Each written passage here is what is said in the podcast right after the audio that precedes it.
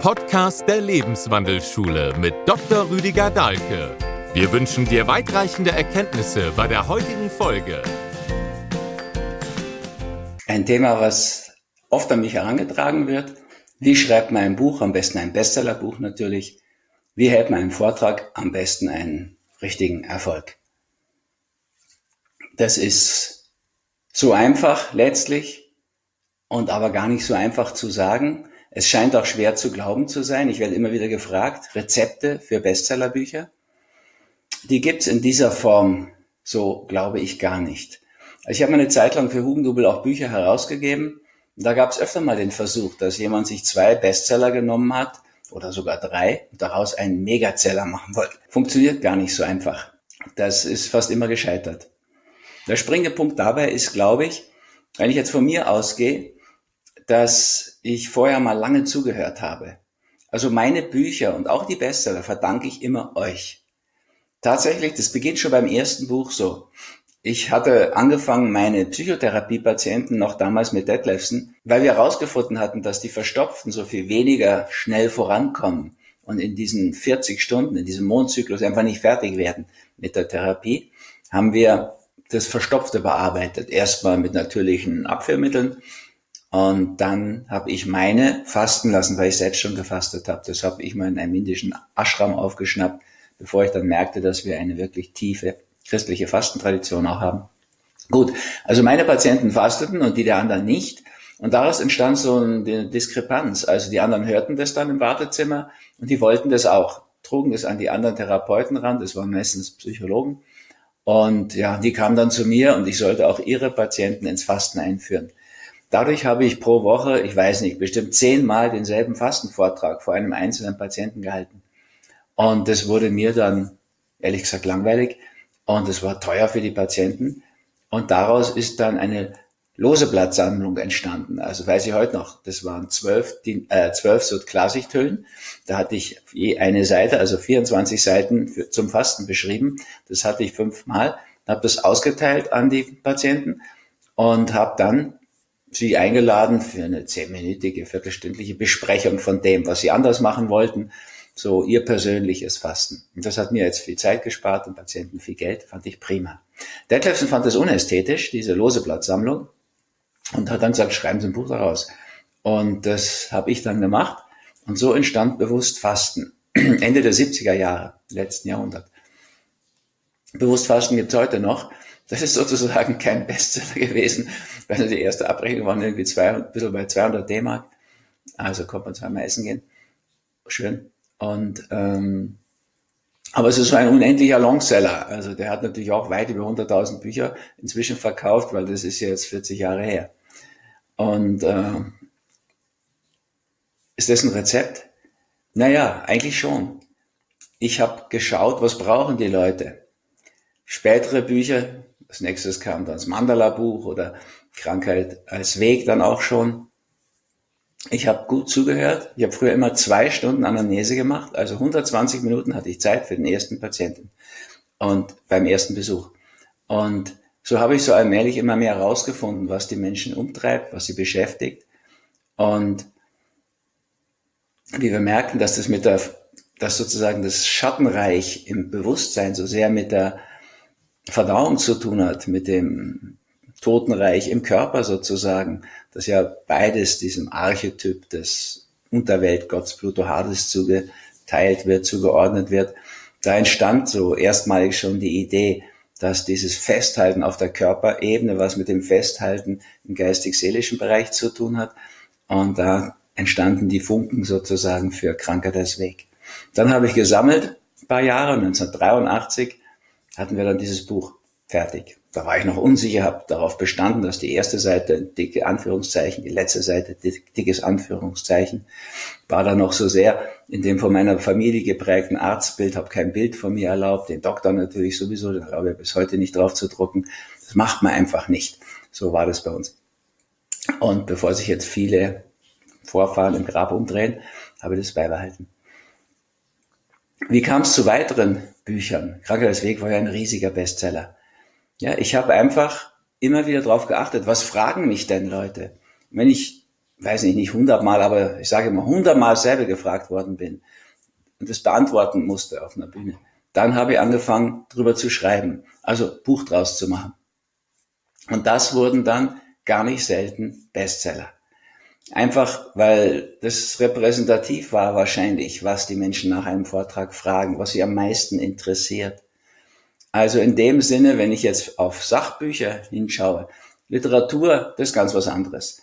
Und empfinde mich ja auch nicht als Literat oder Poet, auch wenn ich mal ein paar Aphorismen geschrieben habe, sondern als Sachbuchautor, also als Dienstleister. Da muss ich auch schauen, welche Dienste, mit welchen Diensten kann ich denn meinen Leserinnen, meinen Zuhörerinnen dienen.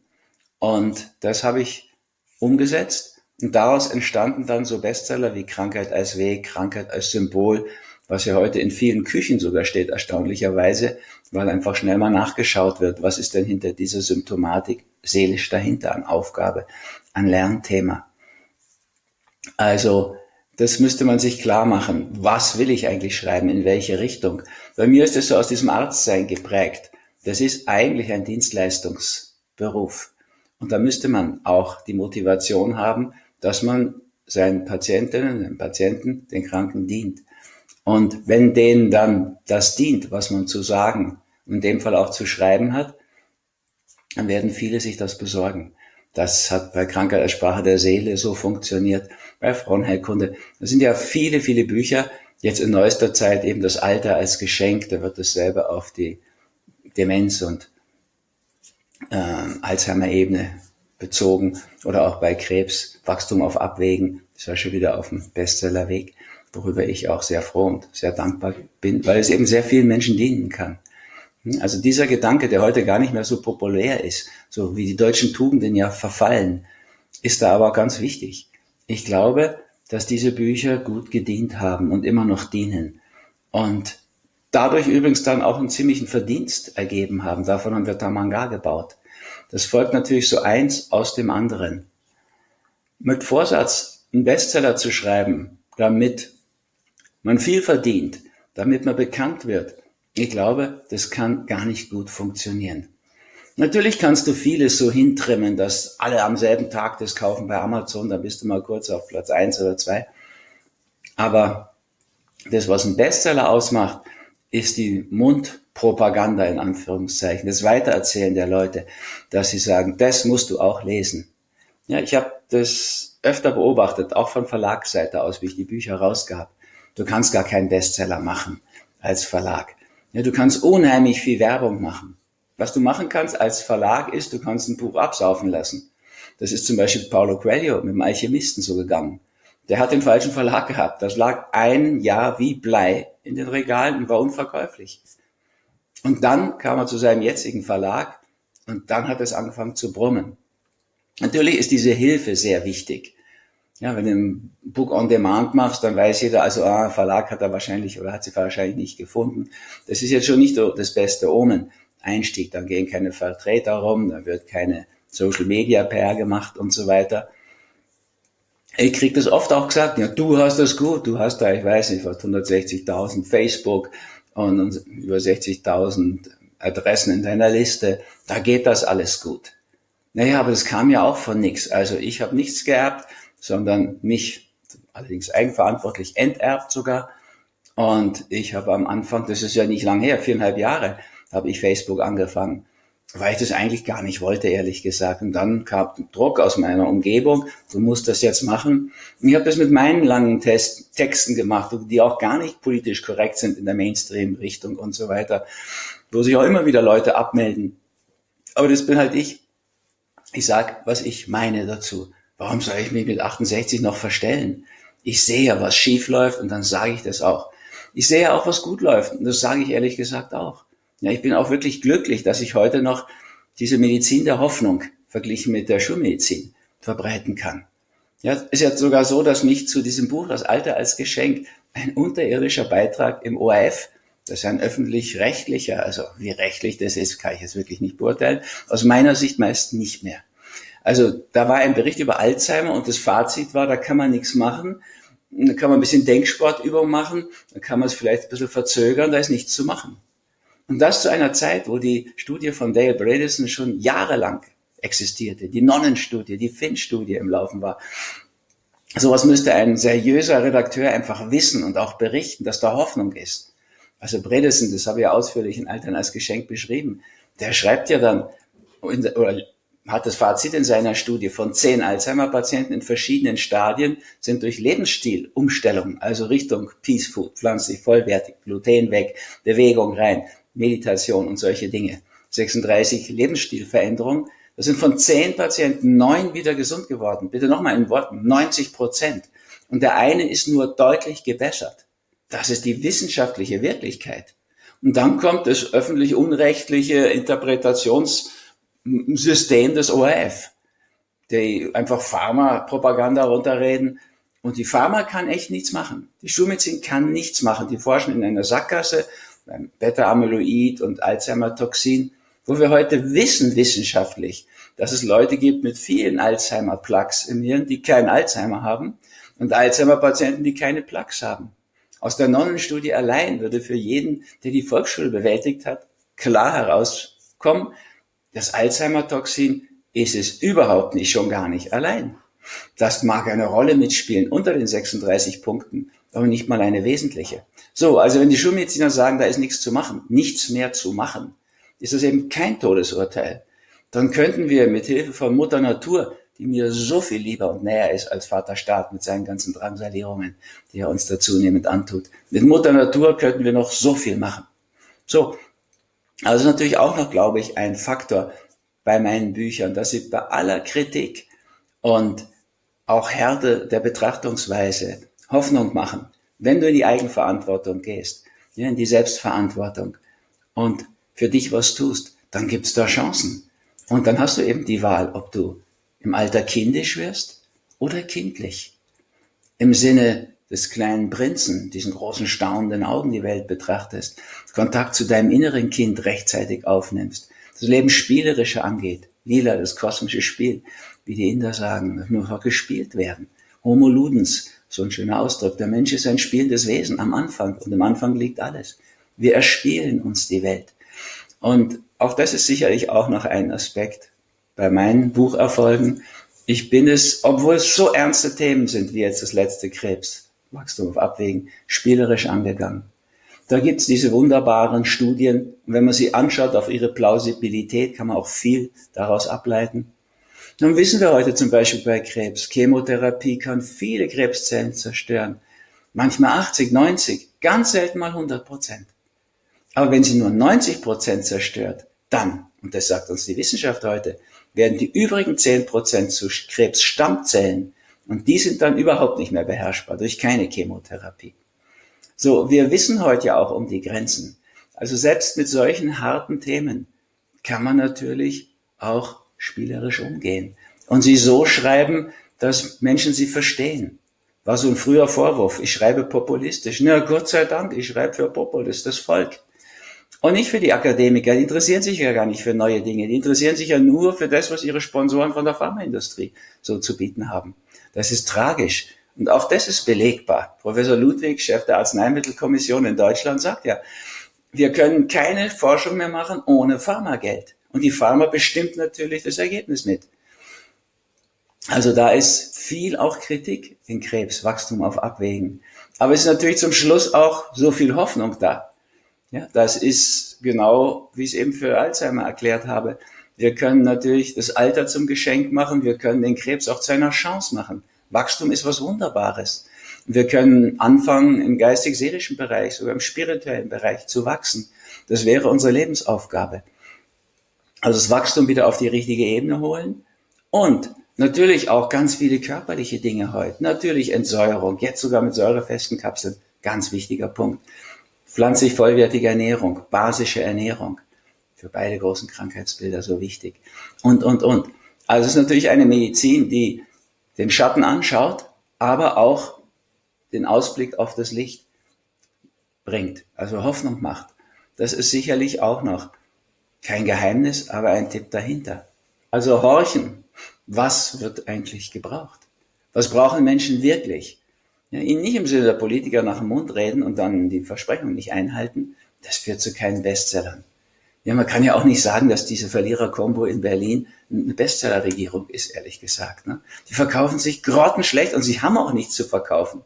Ja, das ist alles so nach demselben Motto. Wir, wir liefern keine Waffen mehr an die Türkei, sagt Mutti Merkel. Und dann kommt zwei Tage später raus, außer was schon ab, ausgemacht ist. Also der Waffenstrom läuft komplett ungestört weiter in die Türkei. Das ist so. Wenn man die Milchwirtschaft anschaut, da werden nur die Großkonzerne gefördert von der Politik. Die machen da mal eine Gedenkminute in Brüssel für die vielen, vielen französischen Bauern, die sie umgebracht haben aus Verzweiflung. Ja, die Pharma in den USA schon längst Nummer eins bei den Selbstmordgeschichten. Und das wird bei uns immer mehr werden. Die werden immer mehr in die Enge gedrängt, die Bauern. Und die stehen dann da, diese Politiker, ohne rot zu werden. Ich habe mir das angeschaut. Machen eine Gedenkminute für die Opfer ihrer Politik. Und da stehen auch die Grünen dabei, die auch nicht viel bewegt haben. Die haben ja dadurch auch ihre Fraktion und so weiter. Da stehen die Roten. Ich meine, die Schwarzen, die christlichen in Anführungszeichen, das ist sowieso nur noch wenn man genau hinschaut, einfach eine ja, Lobbyistenkaderschmiede letztlich. Also diesbezüglich, da kann man sehr kritisch drauf schauen, da kann man sich groß ärgern. Aber der sprengende Punkt ist immer, was hat's mit mir zu tun? Ja, wo habe ich denn so eine Verlierer-Kombo sitzen? Bei mir ist ganz klar, die sitzt auch in der linken Gehirnhälfte und macht vernünftige Entscheidungen, wo der kühle Kopf immer übers heiße Herz gehen soll. Und das ist auch so ein Punkt. Wenn du wirklich Erfolg haben willst, wo was daraus folgt für die Menschen, dann musst du dem heißen Herzen auch folgen. Und nicht nur dieser Ratio, auf die wir trainiert sind, dem kühlen Kopf. Der führt ganz häufig in die Sackgasse. So, also um ein Bestsellerbuch zu schreiben, musst du etwas auch schreiben, was den Menschen dient. Und wenn die das merken, dass sie sich darauf verlassen kann, auch wenn es eine harte Analyse ist, aber trotzdem kann daraus durch Eigenverantwortung Hoffnung erwachsen.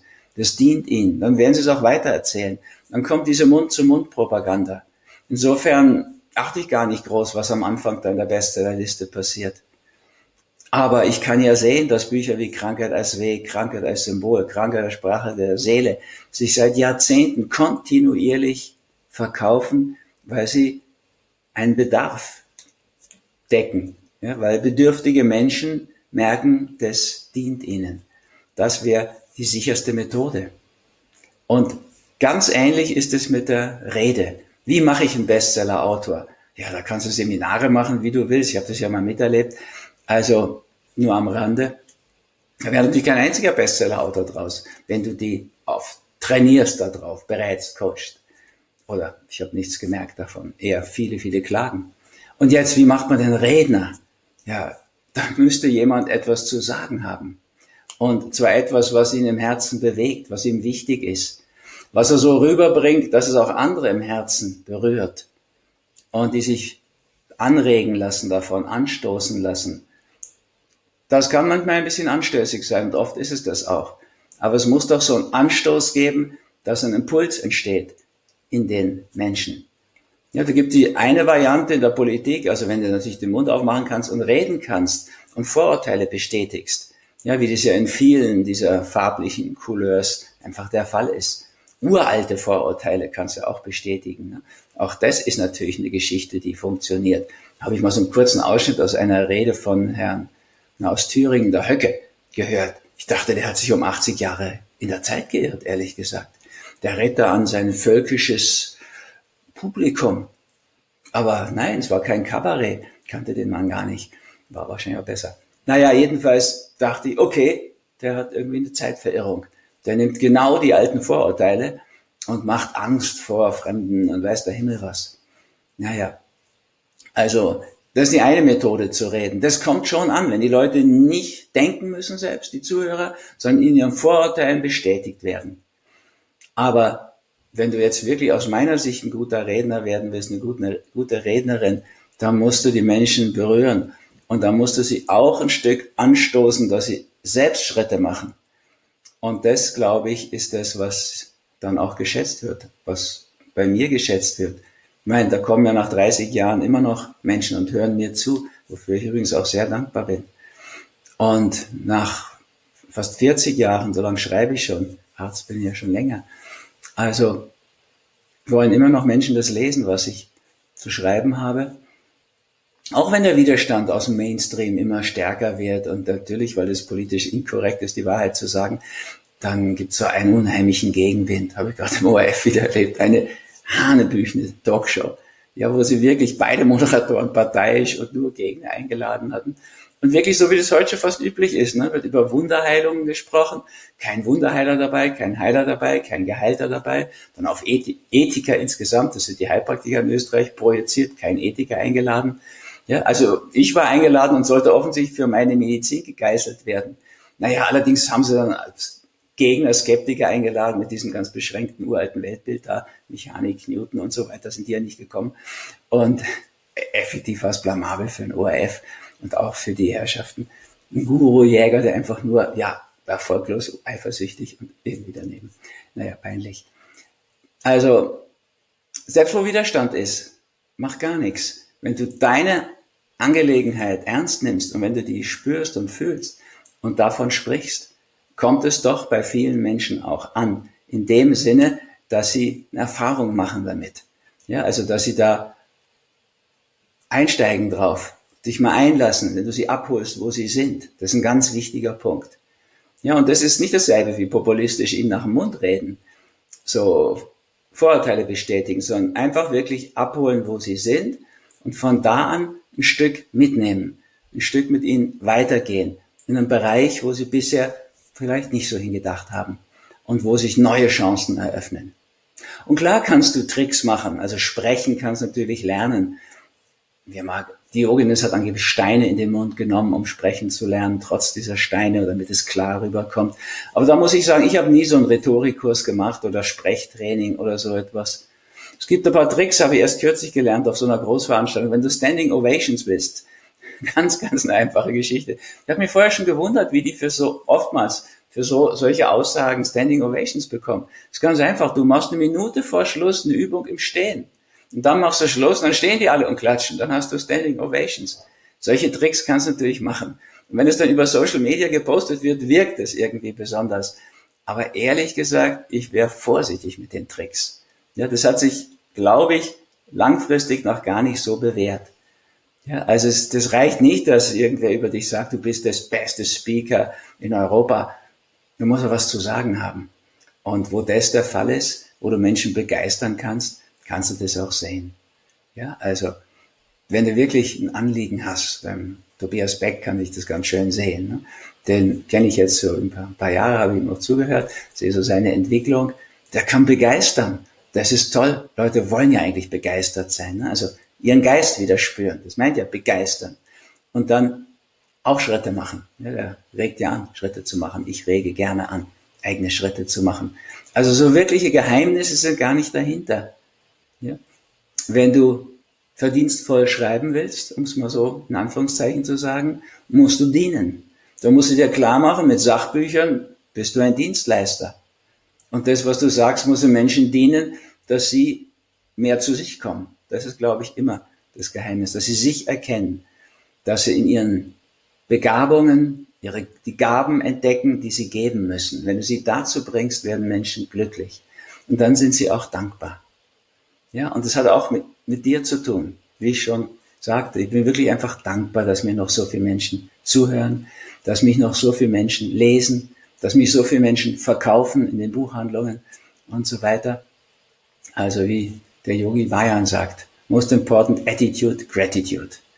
Die wichtigste Haltung, Dankbarkeit. Und wir haben so viel Grund zu danken. Da danke ich Bruder David Steindl-Rast, der hat uns das von Anfang an beigebracht. Wenn du in Österreich lebst, in Deutschland, in der Schweiz, hast du eigentlich immer viel Grund zu danken. Kannst jeden Morgen anfangen. Und die Buddhisten, die danken schon, dass sie in einem menschlichen Körper geboren werden durften. In diesem Sinne weiß ich gar nicht, was ich euch wünschen soll. Also die ersten Schritte mal zu machen, wenn ihr solche Ambitionen habt. Bücher zu schreiben, Bestsellerbücher sogar zu schreiben. Ja, nicht schauen, was verkauft sich denn jetzt gut, sondern was hast du zu geben von deinen Begabungen. Ja, was Menschen nehmen können. Das ist der springende Punkt. Ob du schreibst oder redest, egal, läuft ziemlich parallel. In diesem Sinne wünsche ich dir viel Glück oder habe ich gerade erst gelernt, ein bisschen Griechisch, Kalorisiko. gutes Risiko. Das heißt bei denen viel Glück. Wäre für uns mal wirklich eine Gelegenheit, darüber nachzudenken, auch mal ein Risiko einzugehen. Ein gutes Risiko. In dem Sinne, euer Rüdiger.